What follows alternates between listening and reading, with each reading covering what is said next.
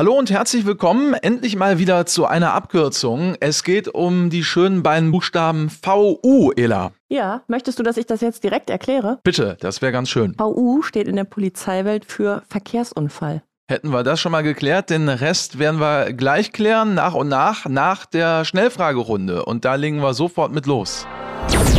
Würdest du lieber bei einer Dating- oder einer Quizshow mitmachen? Da will ich die Quizshow. Fußball oder Handball? Fußball. Würdest du lieber eine Rückspul- oder Pausetaste für dein Leben haben? Dann nehme ich die Pausetaste. Hund oder Aquarium? Hund. Münster Tatort oder Handpuppen-Comedy? Münster Tatort natürlich. Viel Geld oder viel Freizeit? Viel Freizeit. Chaotisch oder ordentlich? Ordentlich. Ewig auf der Flucht oder zehn Jahre Gefängnis? Glaube ich, würde das Gefängnis nehmen. Kuli oder Bleistift? Kuli. Gehen Gouda-Scheiben auf Marmeladenbrot? Definitiv nicht. Was sollte es geben? Einhörner oder Drachen? Drachen. Sofa oder Sessel? Sofa. Leben in kalten oder heißen Gegenden? Heiß. Eher Halloween und Valentinstag oder Erntedankfest und Muttertag? Erntedankfest und Muttertag. Kostümparty oder Poolparty? Dann nehme ich die Poolparty. Lieblingspodcast? Ich höre keine Podcasts.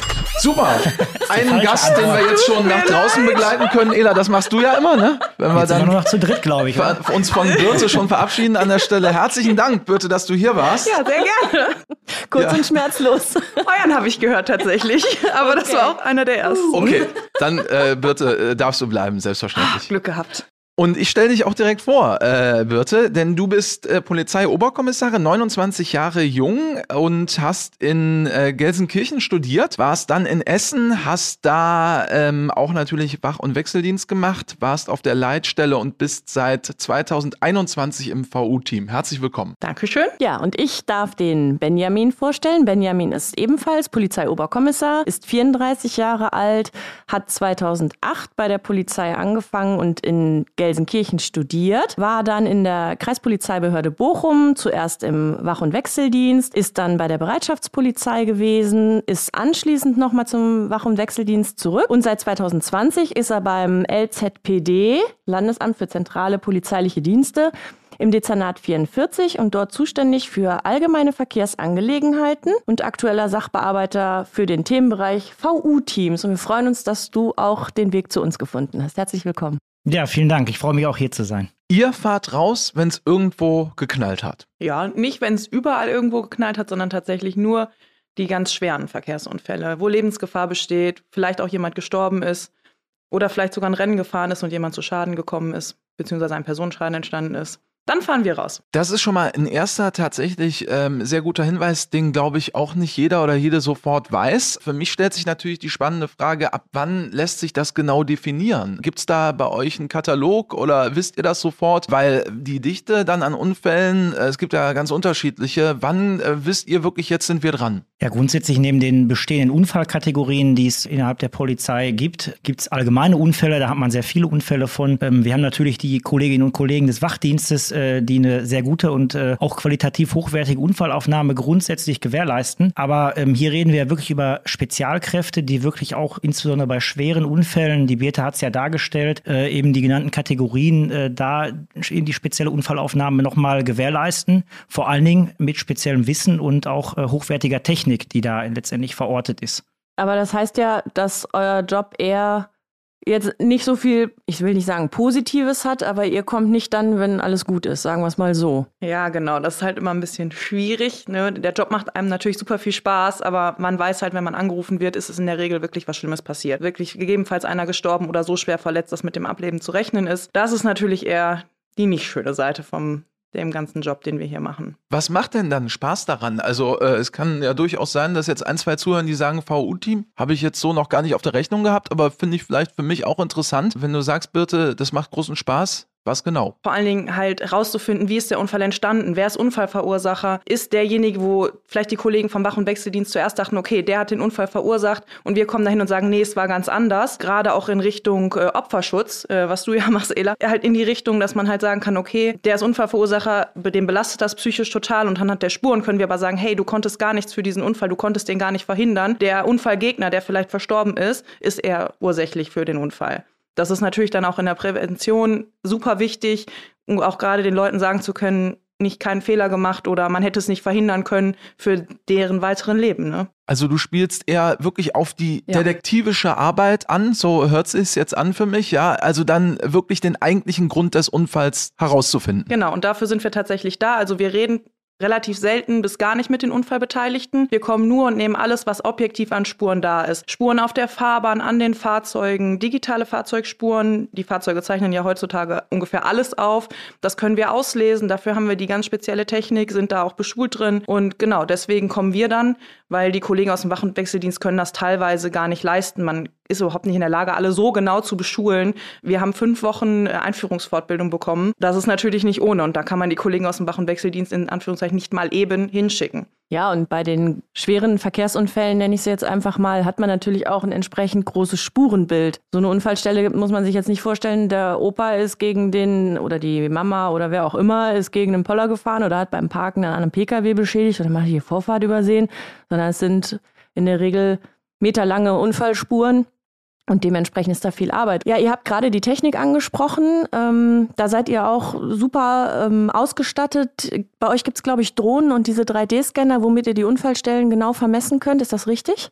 Genau, also wir haben hochspezielle Technik. Das war ja auch von dir die Frage, was macht das so interessant? Auch hier spielt natürlich die Digitalisierung eine ganz große Rolle. Ähm, wir sind jetzt hier ähm, letztendlich in NRW nicht mehr klassischerweise nur mit dem Messrad und der Sprühkreide ausgestattet, auf die man auch nicht in Gänze verzichten kann, aber sie wird fortgeschrieben. Fortgeschrieben durch digitale Messinstrumente, durch Auslesen von Fahrzeugdaten. Auch so kann man eine Unfallverursachung, die vermeintlich klar war, auf einmal ganz anders drehen. Wenn man sagt, der andere ist beispielsweise mit der doppelten Geschwindigkeit, als sie eigentlich erlaubt war oder zugelassen war, äh, unterwegs gewesen. Und insofern dreht sich eine Unfallverursachung. Das ist das Spannende. Also da technikaffine Leute, die sich auch weiterentwickeln wollen und die vor allen Dingen aus meiner Perspektive, aus äh, Sicht des LZPD, die regelmäßig Marktschauen betreiben und gucken, dass wir bestmöglich ausgestattet sind. Da brauchen wir auch äh, die Expertise der Kolleginnen und Kollegen, die uns da ihre Erfahrungen mitteilen. Insofern erproben wir auch ähm, neue Techniken und gucken, was sich etabliert, um wirklich alle VU-Teams landeseinheitlich bestmöglich ausgestattet zu haben. Da ist eben ein Punkt der 3D-Scanner beispielsweise. Wir haben auch ein spezielles Fahrzeug, ein VU-Aufnahmefahrzeug, was ähm, mit flexiblen ähm, ja, Rückhaltesystemen für ähm, Techniken, um die zu verstauen, ausgestattet ist, um da auch alles mitzuführen, weil wir haben nicht nur ein kleines Köfferchen, sondern es sind schon äh, einige Führungs- und Einsatzmittel, wie man ja bei uns sagt, äh, die da zustande kommen. Da ist eben die Drohne, äh, den 3D-Scanner zur Vermessung, die digitalen Fahrzeugspuren werden mit verschiedenen Auslesetechniken ausgelesen. Das ist nur so ein kleiner Auszug. Also hier brauchen wir wirklich wirklich technikinteressierte ähm, und raffinierte Kolleginnen und Kollegen. Genau, also bei der Technik und auch bei raffiniert war ich gerade raus, aber Ela, du hast weiter zugehört. Ja. Genau. genau, aber das ist schon so eine Vorerfahrung, die man bräuchte, wenn man zu euch kommen möchte. Oder kann ich auch sagen, ich habe einfach Interesse an dem Job. Ähm, bitte, du hast gesagt, fünf Wochen Ausbildung, da kann man das aber auch alles erlernen. Man muss nur diese Affinität dafür, sollte man mitbringen. Ja, also ich bin auch quasi mit null gekommen. Ich finde Verkehrsunfälle super, schon im Wach- und Wechseldienst immer am liebsten gemacht. Wenn die ersten gestöhnt haben, ich muss zur V-Flucht, habe ich gesagt, okay, kein Thema, lieber als der Einbruch oder was auch immer. Und dann bin ich halt hingekommen mit quasi null Anfangswissen. Ja, ich wusste, man hat einen 3D-Scanner. Die Drohne, das ist nochmal eine spezielle Ausbildung, da darf ich leider noch nicht mitfliegen, aber Kollegen von uns dürfen das schon. Und in den fünf Wochen bekommt man wirklich alles beigebracht, was man braucht. Also ich bin da rausgegangen, ich konnte einen 3D-Scanner bedienen, ich bin geschult worden, was gerade Fotografie angeht. Dunkelheit ist ja ein Riesenthema. Das ist ja auch nicht mal eben so gemacht. Da muss man sich schon mit einer Kamera mal beschäftigen. Ja, und alles andere, was wir so für Möglichkeiten haben, auch wie man das Fahrzeug ausliest, auch darin beschult, sind wir beschult worden. Und man geht da raus und hat wirklich ein gutes Gefühl. Also man kann dann wirklich in Unfällen arbeiten, wo man halt vorher reingegangen ist und gesagt hat, traue ich mir noch nicht so zu. Und nach fünf Wochen kann man wirklich sagen, okay, ich bin bereit, los geht's. Das ist nicht schlecht, ne? Wie ist das denn bei euch? Kommen da Kolleginnen und Kollegen auch, sagen wir mal, in etwas äh, mittelalterlichem Alter, äh, um das vorsichtig zu formulieren. Das ja. ist einfach lebensälter. Genau, äh, du, wir wissen alle, was wir meinen. Ne? Vielleicht Anfang Mitte 40, geht das auch noch oder darf man irgendwie ab einem gewissen Alter nicht mehr zu euch kommen? Wir sind da vollkommen flexibel. Wir haben einen Kollegen, der steht ein Jahr vor der Pension, der arbeitet bei uns. Ein Kollege auch Ü50, der ist auch bei uns, der ist super technikaffin, der kümmert sich quasi alles so drumherum, wie es nachher darum geht, was wir schreiben müssen und so. Der kümmert sich da um alle Dokumente, dass die immer auf dem neuesten Stand sind. Also, wenn man technikaffin ist und egal in welchem Alter, immer herzlich willkommen. Ja, weil das ist genau das, worauf ich hinaus wollte, Birte. Du hast es genau begriffen. Ich stelle es mir schon nicht ganz so einfach vor, wenn man dann vielleicht ein bisschen älter ist, ohne den Menschen zu nahe zu treten. Aber ich kenne es ja zum Beispiel von meinem meinem Vater, der Anfang 60 ist und sich nochmal komplett umstellen musste mit der Technik. Das sollte man dann schon mitbringen bei euch, stelle ich mir vor. Vor allen Dingen, wo die Technik gerade so fortschreitet wie in eurem Einsatzbereich. Ja, also ich denke, wenn man willens ist, dann ist das durchaus, durchaus möglich. Also es sind tatsächlich viele junge Kollegen da. Ich bin tatsächlich mit 29 Jahren die jüngste, aber auf jeden Fall junge Kollegen, die auch immer hilfsbereit sind. Also es gibt keinen Unfall, wo man jemanden alleine lässt und immer unterstützend. Dafür sind wir ja mindestens zu zweit vor Ort. Ne? Selbst wenn es da mal mit der Technik auch hapert, gibt es Kollegen, die da vielleicht auch deutlich affiner sind als ich, die dann ein Problem beheben können und was ich dann vielleicht nicht kann. Und auch wenn da ältere Kollegen sind, das funktioniert einwandfrei. Und es gibt ja auch junge Kollegen und junge Menschen, die nichts mit der Technik anfangen können, wie ich zum Beispiel. genau, aber da gibt es ja dann andere Bereiche, wo man äh, die Verwendung finden kann. Wie sieht das denn aus? Braucht man eine Mindestverwendungsdauer, um zum VU-Team zu kommen? Ja, grundsätzlich gibt es äh, ja im, im, Allgemeinen, je nach Behörde, ähm, ob man auch in einer Behörde ist, die eine Bereitschaftspolizei hat, gewisse Pflichtverwendung. Ähm, natürlich äh, haben wir auch das Programm äh, Spezialisten zu Polizisten. Da kommen auch junge Kolleginnen und Kollegen relativ zeitnah. Da ähm, fallen mir auch direkt ähm, einige verschiedene Teams ein, äh, wo das der Fall ist, in die, ähm, in die VU-Teams sofort rein äh, nach Beendigung der Ausbildung, äh, da die ja eben zum Beispiel aufgrund ihrer Expertise, ähm, ich denke da an, an Vorerfahrungen auf aus dem Kfz-Sektor oder der Vermessungstechnik auch oder ähnliches, ähm, die ja dann auch zum Beispiel als Regierungsbeschäftigte da ähm, unterwegs sind. Also da ähm, sind wir grundsätzlich offen, aber es hängt halt eben auch so ein bisschen von den behördlichen Voraussetzungen oftmals auch, äh, ab. Kann man hospitieren, um vorher mal abzufühlen, ist das was für mich? Sind ja. Hospitationen erwünscht? Er wünscht immer gerne, also ich habe tatsächlich auch vorher hospitiert. Ich wusste zwar, VUs sind so mein Ding, aber ja, es ist vielleicht nochmal was anderes, einen tödlichen Verkehrsunfall aufzunehmen. Klar, in der Zeit, wo man hospitiert, kann man natürlich nicht garantieren, dass man das Glück in Anführungszeichen, sage ich jetzt mal, hat, die Erfahrung mitzunehmen. Aber hospitieren ist, denke ich mal, eine gute Sache, gerade auch um vielleicht sich wirklich mal abzuklopfen, kann ich überhaupt mit Verkehrsunfalltoten arbeiten? Das kann ja auch nicht jeder. Ja, wenn die VU-Teams kommen, sind ja auch die Beteiligten schon nicht mehr vor Ort. Ne? Oder eben noch, aber je nachdem. Ja, je nachdem, ob es möglich ist, die zu retten bzw. zu bergen, ja, dann genau. ja nur noch, wenn sie verstorben sind. Mal so, mal so. Also da kann man tatsächlich keine Faustregel sagen. Also ich hatte schon viele Unfälle, wo die Person tatsächlich noch da vor Ort waren. Natürlich abgedeckt, äh, aber trotzdem müssen wir uns die natürlich auch mal angucken. Man sollte damit umgehen können, auf jeden ja. Fall. Da muss man sich vorher bewusst sein. Aber wenn man sich für den Job entscheidet, dann äh, hat man sich in der Regel hoffentlich damit sowieso auseinandergesetzt vorher. Die Belastung ist da, das muss man ganz klar sagen und äh, ist auch ein wesentlicher Punkt. Äh, was wir natürlich landesweit auch in anderen Bereichen machen, ist äh, da auch zu schauen, äh, wie sieht es aus, wie verpacke ich äh, solche Einsatzsituationen. Da gibt es ja das Instrument der psychosozialen Unterstützung, was ich persönlich auch als sehr, sehr wichtig und, und wirklich eine ähm, ähm, ja, klasse Sache finde, die wir da ähm, uns in NRW hier leisten, in Anführungszeichen, die auch ähm, oft angenommen wird. Und da darf auch jeder ehrlich sein, ähm, wenn man die Situation nicht verpackt. Und äh, trotzdem muss man sich halt darüber im Klaren sein, dass es auf einen zukommen kann. Und äh, wenn nicht, gibt es halt Betreuungsmöglichkeiten trotzdem noch. Es wird auch äh, unter anderem ja auch äh, in der Einführungsfortbildung, die die Birte gerade schon dargestellt hat, thematisiert, ähm, die belastenden Situationen. Aber das, die sind ja für alle da, für alle Kollegen, egal was es jetzt war, ob es die Verkehrsunfälle sind oder ich komme mit anderen Einsätzen nicht klar. Das ist ja das Schöne, dass man sich um die Kollegen kümmert und die auffängt, wenn sie Hilfe brauchen. Wie sieht das denn aus? Hat jede Kreispolizeibehörde oder jede Wache ein VU-Team? Nee, noch nicht, beziehungsweise ist auch so nicht vorgesehen. Wir sind aktuell sind wir sechs Verkehrsunfallteams in NRW. Bis 2023 sind wir dann insgesamt 17. Aktuell sind wir in unseren Paragraph 4 Behörden, also ähm, Düsseldorf, Essen, Münster, Bielefeld, Dortmund und Köln angesiedelt. Ja, 2022 beziehungsweise am 1.9. gehen schon weitere an den Start, beziehungsweise die sind schon gebildet, die sind aber noch nicht einsatzfähig. Ja, da kommen dann noch der Rheinkreis Neuss dazu, Kleve, Steinfurt, Recklinghausen, Paderborn, Bochum, der Hochsauerlandkreis und Euskirchen. Und dann 2023 die letzten drei, der Oberbergische Kreis, Aachen und Wuppertal. Ja, guck an. ja. Siehst du? Gummersbach mal wieder dabei. als letztes. Ja, aber immerhin sind wir dabei bei den 17. Das finde ich schon, äh, finde ich gut. Da habt ihr, oder ist wahrscheinlich eine Karte genommen worden und dann hat man geguckt, die Standorte, dass es auch, dass alle erreichbar sind. Weil NRW ist ja jetzt nicht gerade klein und.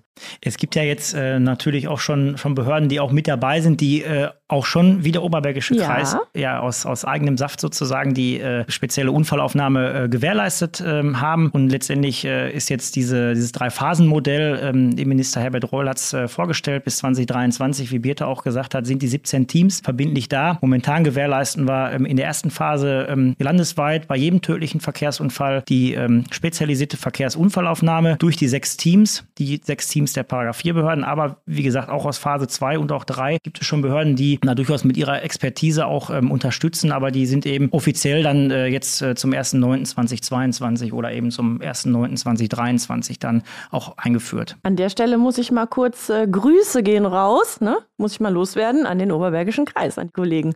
Ja. Quasi an meine Nachbarn. Bitte Weil schön. Die sitzen ja nur zwei, drei Büros weiter.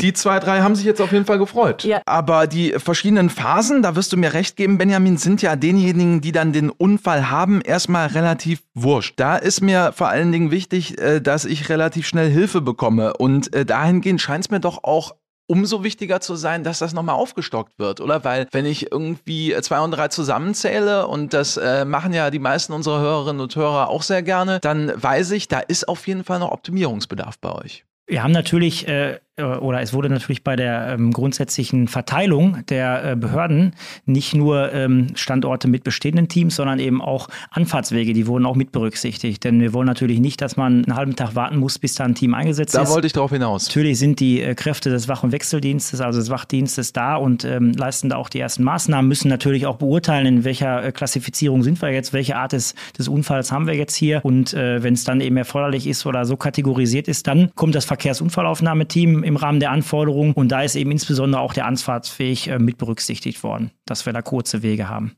Ja, weil da geht es ja in der Regel auch um, äh, die Spuren müssen natürlich oder gesichert werden oder die Lage muss statisch gehalten werden. Und wenn du jetzt dir vorstellst, du hast einen großen, schweren Verkehrsunfall, hat es ja auch mit Straßensperren zu tun und die müssen ja auch irgendwann mal wieder aufgehoben werden. Kannst ja dann nicht den ganzen Tag dicht machen. Also kann man schon, aber wäre ein bisschen was unglücklich dann. Und Gleiches gilt ja auch für die Autobahn beispielsweise. Ja. Also ähm, grundsätzlich äh, arbeiten wir in NRW ja mit Autobahnzuständigkeiten. Das führt in diesem Fall aber auch mal innovativ dazu, dass wir äh, zum Beispiel jetzt eine kleinere Behörde, ähm, jetzt äh, hast du gerade Kleve beispielsweise genannt, äh, da auch eine Behörde haben, die dann sogar auf der Autobahn tätig werden kann, damit die äh, kurze äh, Zeit der Sperrung da gewährleistet wird und eben schnell ein Team dann vor Ort ist. bietet sich ja auch an. Kommissar Danger, der Podcast. Bewertet uns gerne auf Spotify, Apple Podcasts und überall da, wo es Podcasts gibt. Und wie immer bei der Polizei gilt, je mehr Sterne, desto besser. Was macht ihr denn als allererstes, wenn ihr an einen Unfall kommt, an eine Unfallstelle? Was ist die erste Maßnahme, die ihr da trefft? Ja, tatsächlich sprechen wir mit den Kollegen vom ersten Angriff. Also meistens ist ein Dienstgruppenleiter vor Ort und das erst eintreffende Mittel. Und mit denen sprechen wir erstmal, um uns groben Überblick zu verschaffen, weil ich weiß nicht, ob, jemand, ob ihr schon mal im Unfall vorbeigefahren seid, aber es sieht immer sehr wuselig aus und so ist es auch für uns, wenn wir da ankommen. Wir müssen halt zunächst einen Überblick verschaffen und da kann gerade der Dienstgruppenleiter und auch das erst eintreffende Mittel uns wichtige Informationen geben. Genau, und wenn wir dann alle Informationen haben, dann ähm, then begeben wir uns gemeinsam auf Spurensuche. Das hört sich immer so ein bisschen witzig an, aber genau so ist es auch. Ne? Man sucht zu zweit, also wir fahren in der Regel zu zweit raus und dann gucken wir auch zu zweit nach Spuren, weil vier Augen sehen mehr als zwei. Das ist tatsächlich so. Und dann wird gesucht und auch sehr akribisch. Die Spuren werden markiert, bis es dann tatsächlich im Endeffekt zur Sicherung der Spuren und auch zur Vermessung quasi dann übergeht. Vermessung, wie können wir uns das denn vorstellen? Also ihr werdet ja vielleicht nicht bei jedem Unfall jetzt mit einer Drohne oder den 3D-Scanner vorgehen. Gibt es auch andere Mittel, wie ihr so eine Unfallstelle vermessen könnt? Ja, das ganz klassische Monobild. genau. Ja.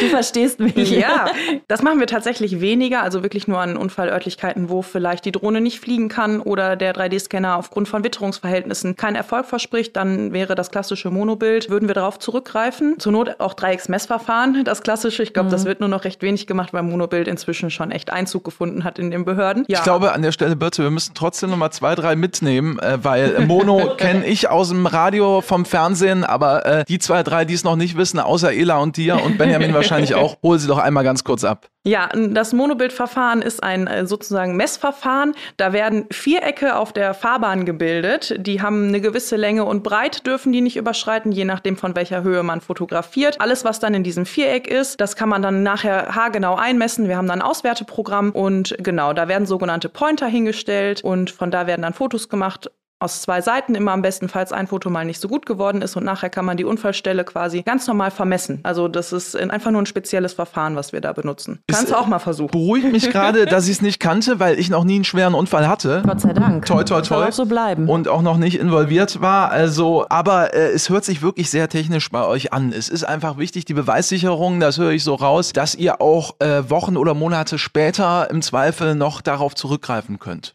Es ist ja hier äh, oftmals einfach ein Strafverfahren, das muss man mal so sagen. Also im schlechtesten Fall ist hier ein Mensch oder sind hier Menschen gestorben. Da hängen Schicksale dran. Da hat man zum einen natürlich auch die zivilrechtliche Seite. Man hat das Strafverfahren, was beweissicher sein muss, genauso wie das Zivilrechtsverfahren, was man äh, letztendlich dann auch vor Gericht so ähm, vertreten muss, um dann sowohl den Beteiligten als auch vor allen Dingen Hinterbliebenen da ähm, die bestmögliche Qualität zu bieten und alles wirklich bestmöglich mit allem, was wir in NRW zur Verfügung haben. Da brauchen wir uns ganz sicher nicht verstecken und ähm, sind hier wirklich sehr breit aufgestellt, damit wir da wirklich alles ähm, qualitativ und beweissicher gewährleisten. Interessanter Punkt. Inwiefern bekommt ihr das auch mit? Ja, man hört ja manchmal von der Kriminalpolizei, dass die Hinterbliebene auch noch über Jahre sozusagen begleiten, ja, und ansprechbar auch äh, für die Menschen sind.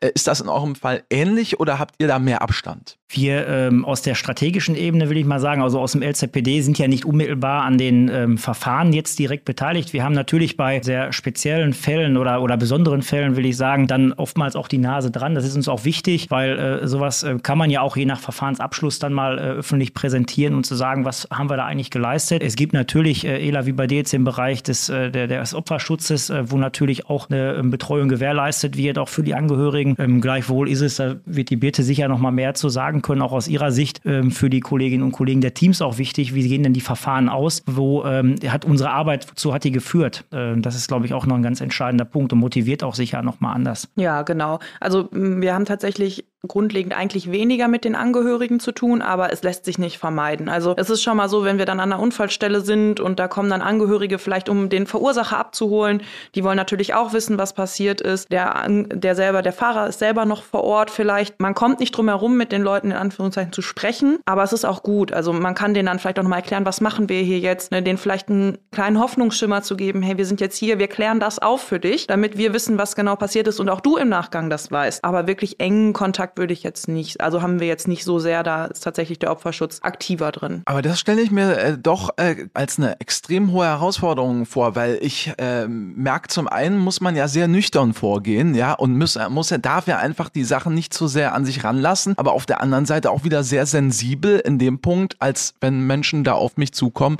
muss man auch irgendwie mit denen ja einigermaßen sprechen können und die mitnehmen. Ja, genau. Also man muss das definitiv trennen. Man ist da für den objektiven Befund, also die objektiven Spuren, die vor Ort sind, möglichst neutral rangehen und nicht sagen, also wir rekonstruieren natürlich für uns im Team auch, okay, so und so könnte das passiert sein, aber man muss trotzdem gucken, dass man in alle Richtungen ermittelt, auch schon vor Ort. Aber trotzdem muss man den Fahrer, den Unfallverursacher oder vielleicht auch nur den Unfallbeteiligten 02, der gar nichts dafür kann, irgendwie abholen und sagen, wir machen jetzt hier alles, wir finden es raus, machen Sie sich erstmal keine Sorgen, auch wenn wir vielleicht vor Ort schon sagen, na ja, wir sehen es eher so, dass er vielleicht dann doch der Unfallverursacher ist. Aber das halt die Neutralität trotzdem irgendwie wichtig, weil man möchte den Menschen dann ja nicht auch noch ein schlechteres Gefühl geben. So ein Verkehrsunfall ist ja, hat man nicht alltäglich. Und gerade einen schweren Verkehrsunfall, der ist ja noch unwahrscheinlicher. Für die Menschen ist das eine absolute Ausnahmesituation. Für uns ist das Standard, in Anführungszeichen Alltag, wenn man das so nennen kann. Und für die ist das eine Ausnahmesituation. Und da müssen wir die abholen. Ja, die kann man eben nicht an der Unfallstelle einfach stehen lassen. Ne? Das, wenn, wenn sie einen ansprechen und man ist nun mal als Polizei erkennbar, tragt ihr denn, ja, wenn ihr angesprochen werdet, gehen wir mal davon aus, dass ihr auch die Uniform tragt, wenn ihr an die Unfallstellen kommt. Ja, genau. Ja. Wir tragen ganz normal Uniform und ähm, sind auch für jeden erkennbar auf ja. an der Unfallstelle, dass genau. wir Polizisten sind. Die können jetzt natürlich nicht zuordnen, ne? gehört ihr denn, seid ihr jetzt von der Verkehrsunfallaufnahme oder seid ihr Streifenpolizisten oder was auch immer? Klar, jetzt hast du gerade das Wort Alltag in den Mund genommen. Da hätten wir doch auch noch eine Frage, ne? Ja, Ela, du bist gerade dabei. Gibt es denn bei euch sowas wie Alltag oder wie sieht denn euer Alltag aus? Gibt es auch ein bisschen Normalität? Ja, Normalität ist ja immer so ein bisschen relativ, aber wir haben natürlich noch andere Aufgaben. Wir unterstützen zum Beispiel die Verkehrskommissariate bei Verkehrsunfallfluchten. Wenn da Außenermittlungen zu tätigen sind, dann fahren wir raus, gucken uns die Autos an. Das entlastet die Sachbearbeiter natürlich und wir müssen nicht auf der Dienststelle sitzen und quasi warten, dass einer anruft, sondern können da auch tätig werden. Ähm, wir haben durch die Vermessungstechnik die Möglichkeit, Mutterskizzen zu erstellen. Ah. Wenn dir das was sagt. Nein.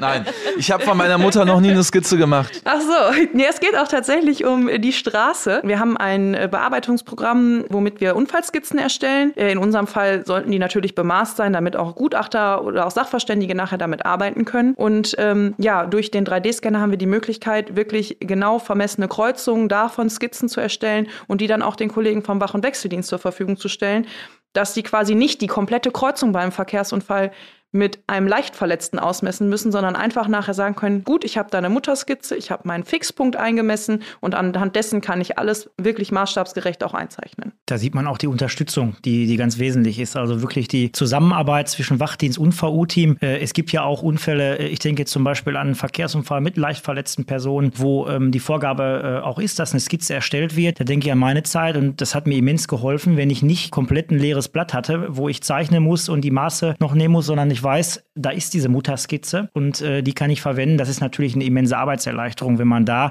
von äh, vielen Bereichen der eigenen Stadt das äh, letztendlich hat. Ja, das kann ich nur bestätigen. Ich glaube, du verstehst gerade nicht so viel, du nickst immer Macht ganz ruhig weiter. brav, ne? Aber Aber das ist wirklich eine große Erleichterung, weil die Skizzen, wenn man es vernünftig machen will, und das ist, sollte ja immer der Anspruch sein, dann nimmt das eine gewisse Zeit in Anspruch. Und dann ist das fast egal, ob das ein kleiner ähm, Klatscher, wie wir manchmal sagen, oder ein dicker VU ist. Die Skizzen dauern einfach ihre Zeit. Und das Programm, das zankt einen manchmal auch.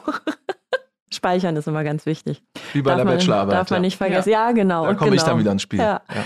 Habt ihr denn viel Schreibarbeiten? Also schreibt ihr auch Berichte dann im Anschluss wahrscheinlich? Ihr müsst ja auch die Skizzen erstellen und wie du schon gesagt hast, das muss bemaßt sein und die Berichte, die fertigt ihr dann wahrscheinlich auch. Also Genau, das ist richtig. Also wir machen sogenannte Bildberichte beziehungsweise den objektiven Befund tatsächlich. Also ein Verkehrsunfall muss ja auch vom objektiven Teil her belichtet werden. Das schreiben alles wir nieder. Das ist auch zusätzlich eine Entlastung für den Wach- und Wechseldienst, weil die dazu dann gar nichts mehr schreiben müssen. Und ich, wie viele Kollegen hadern daran, eine Unfallstelle zu beschreiben. ja. Sorry, ich will Ja, nicht ins Wort fallen. Man glaubt es nicht. Das war für mich immer das Schwierigste. Das ist tatsächlich Das für ist die wirklich- meisten das, glaubt Schwierigste. Man kaum. Einbrüche sind aber genauso. Einbrüche habe ich nicht gern geschrieben, sagen Ja, wir es mal so. Also es war für mich immer der Horror. Ich habe alles andere geschrieben, aber Einbrüche, da konntest du mich mit jagen. Aber das kann man sich halt auch nicht aussuchen. Deswegen, aber sorry, ich wollte dich nicht unterbrechen, Gar aber kein Problem. ich bin da voll dabei. Nein, aber wie gesagt, alles, was dann den objektiven Teil angeht, die Spuren, die genau zu beschreiben, die Spuren auch zu deuten und äh, auch vielleicht in Zusammenhang zu setzen zueinander und auch die digitalen Fahrzeugspuren damit einzubinden, auch in die Beurteilung im Nachgang. Also so ein genanntes Fazit auch. Wir schreiben dann auch quasi, wie hat sich der Unfall aus unserer Sicht vermeintlich anhand der Spuren ereignet. Also das machen wir auch und da ist tatsächlich nicht wenig Schreibarbeit, weil gerade dann, wenn ein tödlicher Verkehrsunfall ist, ist es umso wichtiger, dass es möglichst detailliert und genau dann von uns geschrieben wird. Und das bedarf halt seiner Zeit. Inwiefern interessiert euch selbst dann noch die Aufklärungsquote? Du hast es beschrieben, Birte, die detektivische Arbeit treibt dich ja besonders an, ja? Bekommt ihr davon was mit? Ja, also in der Regel schon. Also das ist halt in Anführungszeichen ein Vorteil unserer Arbeit. Es ist relativ presserelevant. Also viele der Unfälle, die wir bearbeiten, finden wir nachher in sozialen Medien, in der Zeitung wieder. Und da wird auch viel über Verfahren berichtet. Vor kurzem gab bei uns in Essen äh, Anfang Mitte, Anfang September letzten Jahres einen Verkehrsunfall, wo ein Radfahrer von einem LKW sehr lange mitgeschleift worden ist.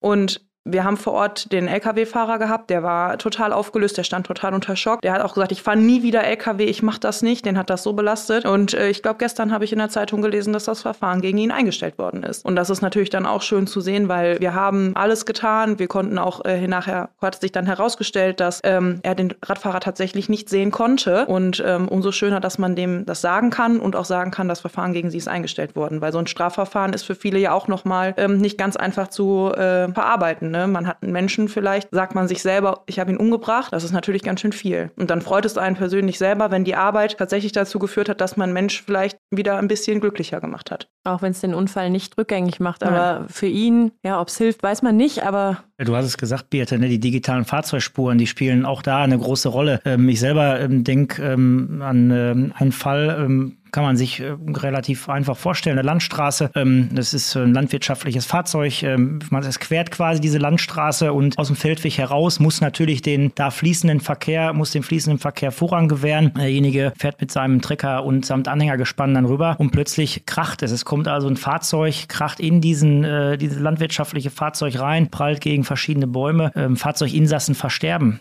Jetzt kommt man natürlich schnell auf die Idee, ja gut, der Treckerfahrer hat die Landstraße gequert, also hätte er aufpassen müssen. Wenn man sich aber dann vorstellt, äh, wie will ich das ohne spezielle Technik beurteilen, wird es schwierig. Was ist passiert? In dem Fall hat die äh, Auswertung der digitalen Fahrzeugspuren ergeben, dass das Fahrzeug mit der doppelten Geschwindigkeit als erlaubt war, unterwegs war. Und das ist natürlich ein Punkt, insbesondere auch für den Treckerfahrer, konnte man dadurch belegen, auch Stichwort Aufklärung, dass er gar keine ähm, Unfallverursachung, gar keine Chance hatte und äh, den Unfall nicht vermeiden konnte. Und insofern ist es ganz, ganz wesentlich, auch auf diese digitalen Instrumente zurückzugreifen, weil die geben Faktenlagen her. Also wir gehen so weit, dass wir wirklich konkrete Geschwindigkeiten, Gaspedalstellungen und so weiter und so fort belegen können. Und das ist äh, sehr, sehr äh, wichtig in solchen Fällen. Das macht ja auch durchaus Mut, wie ich finde, dass da die Technik dafür sorgt, äh, dass die Aufklärungsquote ja durchaus besser wird. Das kann man, glaube ich, als gute Nachricht auch einfach mal so festhalten. Zur Wahrheit gehört ja auch bei euch wahrscheinlich wie überall 100 Prozent werdet selbst ihr nicht aufklären können, egal mit welcher Technik auf dieser Welt. Wir wollen in NRW bestmöglich ähm, uns äh, ausstatten, bestmöglich uns äh, fortbilden und das äh, gewährleisten wir in diesem Fall. Deswegen auch äh, regelmäßige Marktschauen, regelmäßige Fortbildungen und äh, dadurch äh, sind wir, glaube ich, auf einem sehr, sehr guten Weg und auch weiterhin fortschrittlich unterwegs.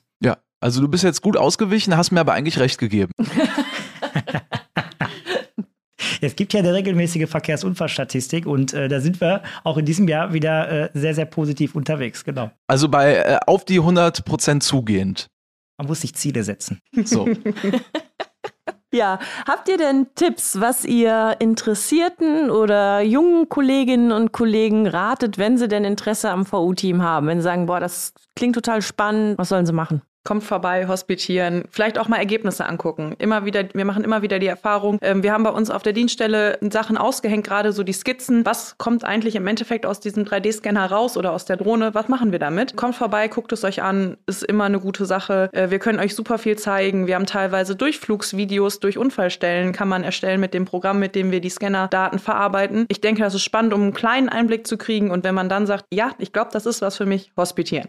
Ja, Benjamin, und äh, du hast uns eingangs schon verraten, es gibt noch was ganz Aktuelles zu verkünden. Ja, genau. Wir haben ja jetzt äh, zum 1.9.2022 ähm, die ähm, angesprochenen neuen Teams auch aus den Behörden und natürlich auch im Jahr 2023. Und da ist natürlich äh, für die potenziellen äh, Interessierten, also Bewerberinnen und Bewerber, die wirklich jetzt auch Interesse daran haben, an einem VU-Team, äh, ja, nochmal die, der Hinweis, natürlich die interne, interne Stellenbörse im Auge zu halten, denn die Behörden äh, der Phasen 2 und 3, die werden intern auch ausschreiben und ähm, da kann nicht dann natürlich nur noch mal dringend auch empfehlen, das im Auge zu haben und sich dann auch zu bewerben. Da waren sie wieder die Phasen. Also genau. Phase 1, 2 und 3. Phase äh, 01, die Augen offen halten. Ist gut, wenn man zu euch will. Und dann werden die Stellen ausgeschrieben und dann gibt es ein Bewerberverfahren. Wie, wie, wie ist das? Ein Auswahlverfahren oder macht das jede Behörde für sich? Jetzt genau, das entscheiden die Behörden okay. für sich. Da werden die Stellen dann letztendlich ausgeschrieben. Also wir haben ja je nach äh, Behördengröße und äh, Größe der VU-Teams, da ist natürlich bei den, den ähm, jetzt auch aktuell äh, schon tätigen Behörden ähm, natürlich ein größerer Personalstamm als in einer kleineren Behörde. Und äh, auch ich aus ähm, meiner Erfahrung, weil bei uns natürlich auch Anfragen auflaufen, kann nur wirklich den äh, Direktkontakt empfehlen zu den VU-Teams, dass man sich unmittelbar austauscht. Ähm, und äh, wenn man da dieses Grundinteresse hat, ist das eine wesentliche Voraussetzung, weil die, das Engagement, ähm, das ist ja auch das, was wir aus unserer Perspektive so wahrnehmen, mit den im VU-Team tätigen Kolleginnen und Kollegen. Nur so können wir wirklich bestmöglich uns auch weiterentwickeln. Wie sind denn die, ähm, die Arbeitszeiten? Ist das dann Tagesdienst? Gibt es Rufbereitschaften? Habt ihr Schichtdienst? Wie ist das eingeteilt oder wie soll das zukünftig vielleicht dann gestaltet werden? Genau, grundsätzlich in NRW haben wir abgedeckt Früh- und Spätdienst, ähm, aber natürlich gibt es auch eine Nacht. Das heißt, wir, da gibt es Unfälle? Da gibt es äh, Unfälle, genau. Und deswegen ist es da auch wesentlich, dass natürlich die Nachtzeit abgedeckt ist. Das wird im Rahmen der Rufbereitschaft gewährleistet, sodass auch da ähm, jederzeit dann schnell äh, die Unfallstellen angefahren werden können.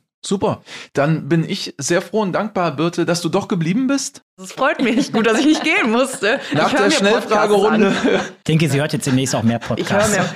100 Prozent. Ich, ich frage meinen Freund mal, ob ich mithören darf. Der hört nämlich sehr viele. Ja, zumindest unser Podcast. Das wäre ja schon mal schön, weil da gibt es ganz tolle Folgen. Ne? Aber heute, eine Folge hat sie ja jetzt definitiv gehört, Birte. Das ist ja, da war sie live dabei und da sind wir sehr froh. Danke, dass ja. ihr hier wart, Birte und Benjamin, ja, vom VU-Team. Also es ist ja wie überall bei der Polizei auch ein Team, ja. Und äh, das war sehr äh, erkenntnisreich und wir haben ähm, gelernt, ihr habt das Ziel, es geht in Richtung 100 Prozent, Benjamin. So sieht's aus. Damit verabschieden wir uns. Ja. Wir haben 100 Prozent gegeben, das kann ja, man sagen. Und du groovst dich langsam ein mit den Abkürzungen. Ich merke das schon hier, VU-Team und so, das wird noch, Daniel. See you. In diesem Sinne. Tschüss. Tschüss. Tschüss. Kommissar Danger, der Podcast.